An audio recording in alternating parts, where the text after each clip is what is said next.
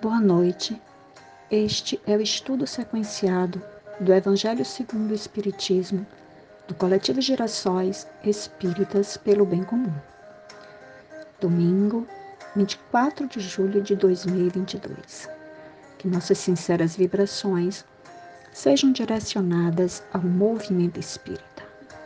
Vamos, nesse momento, serenar nossos pensamentos para fazer a nossa prece. Senhor, nos auxilia a vencer os espinhos das falhas morais que carregamos.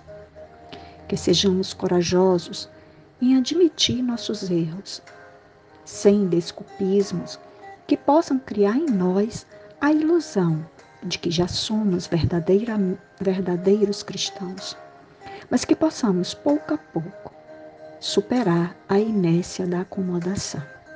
Que assim seja.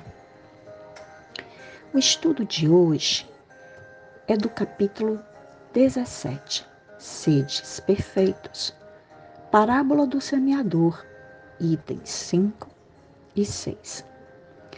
Parábola do Semeador. Aquele, naquele mesmo dia, tendo saído de casa, Jesus sentou-se à borda do mar.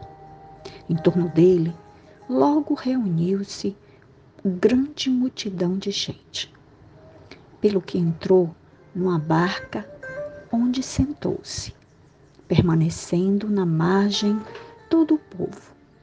Disse então muitas coisas por parábolas, falando-lhes assim: Aquele que semeia saiu a semear, e, semeando, uma parte da semente caiu ao longo do caminho. E os pássaros do céu vieram e a comeram. Outra parte caiu em lugares pedregosos, onde não havia muita terra. As sementes logo brotaram, porque carecia de profundidade a terra onde havia caído. Mas, levantando-se o sol, as queimou. E, como não tinham raízes, sacaram. Outra parte caiu entre espinheiros, e estes crescendo, as abafaram. Outra, finalmente, caiu em terra boa e produziu frutos, dando algumas sementes cem por um, outras sessenta e outras trinta. Ouça quem tem ouvido de ouvir. São Mateus capítulo 13, versículos de 1 a 9. Escutai, pois, vós outros, a parábola do semeador. Quem quer que a escute. Quem quer que a escuta a palavra do reino e não lhe dá atenção, vem o espírito maligno e tira o que lhe fora semeado no coração. Esse é o que recebeu a semente ao longo do caminho. Aquele que recebe a semente em meio das pedras, mas é, no meio das pedras é o que escuta a palavra e a recebe com alegria no primeiro momento, mas, não tendo nele raízes, dura apenas algum tempo. Em sobrevindo reveses e perseguições por causa da palavra, tira ele daí motivo de escândalo e de queda. Aquele que recebe a semente entre espinheiros é o que ouve a palavra, mas em quem Logo, os cuidados deste século e a ilusão das riquezas abafam aquela palavra e a tornam infrutífera. Aquele, porém, que recebe a semente em boa terra é o que escuta a palavra, que lhe presta atenção e em quem ela produz frutos, dando cem ou sessenta ou trinta por um. Mas São Mateus capítulo 13, versículos 18 é, a 23.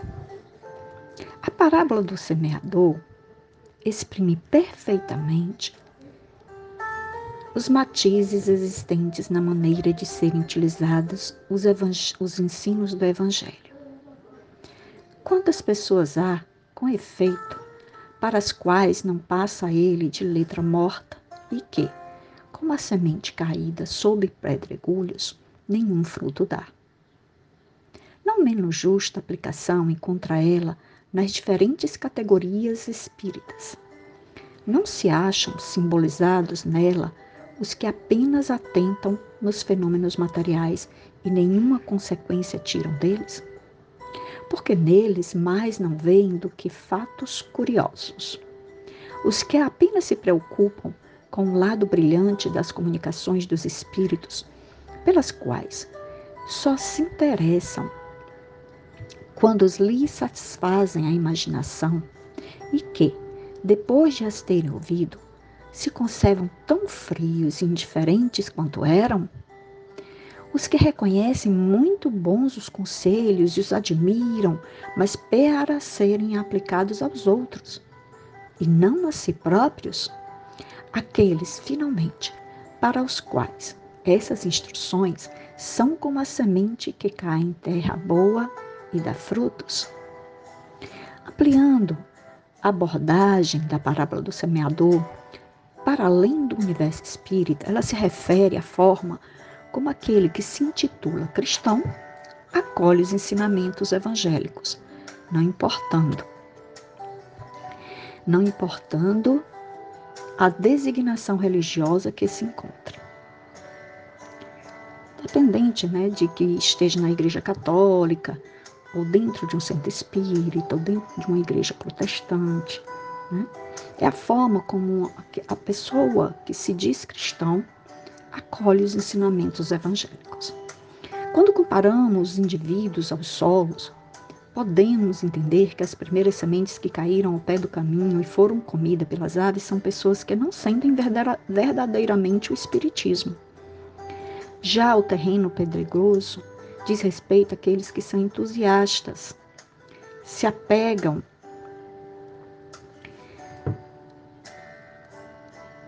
se apegam aos fenômenos espíritas com intenções superficiais e passageiras, sem o menor desejo de aprender, visto que as comunicações espíritas são ferramentas de grande valor no processo de desenvolvimento intelecto moral. Há nelas muitas instruções. Esses logo desistem dos ensinamentos e não se aprofundam no estudo da doutrina espírita. As pessoas de solo espinhoso, por sua vez, creem nos ensinamentos, admiram os conceitos, mas os sufocam nas ilusões materiais e consideram que seus postulados sempre se aplicam aos outros e não a si mesmo.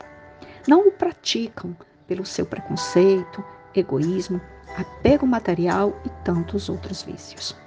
Por fim, a terra fértil, que representa os indivíduos que mantêm o coração aberto, a codificação kardeciana, e é reconhecido pela sua transformação moral, tem no coração uma fé inabalável, esforça-se em debelar as fraquezas morais, faz da caridade um ato de amor e busca ser a boa semente a disseminar o bem na terra. A parábola do semeador é uma das parábolas de Jesus Cristo que nos trazem grandes lições. Para quem está em busca da evolução espiritual, estudá-la é uma forma de se conhecer melhor e de se aperfeiçoar.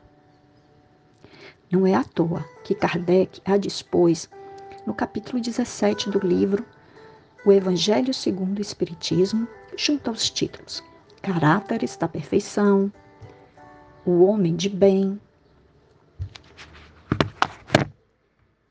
Os Bons Espíritas e Instrução, Instruções dos Espíritos. Cinco mensagens psicografadas por espíritos. Devemos usar a parábola para refletir sobre a nossa condição espiritual e nossa capacidade de praticar os ensinos de Jesus à luz da doutrina espírita.